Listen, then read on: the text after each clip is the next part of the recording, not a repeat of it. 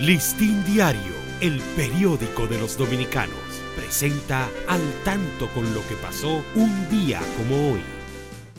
19 de octubre de 1948. Nace en Jarabacoa el médico dominicano doctor Pedro Antonio Delgado Valdés. Estudió medicina en la Universidad Autónoma de Santo Domingo, UAS, y posteriormente viajó a la Ciudad de México, donde realizó la especialidad en pediatría en el Hospital Infantil de México. Regresó a la Fuerza Aérea Dominicana como asimilado en el año 1978 donde fue ascendido un año después a primer teniente. En 1984 alcanzó el rango de capitán, mayor en 1986, teniente coronel en el 1990, coronel en el 93 y obtuvo el ascenso a general de brigada en mayo de ese año. Por espacio de ocho meses ocupó la dirección del Hospital Militar Ramón de Lara y de ahí pasó a dirigir el Hospital Central de las Fuerzas Armadas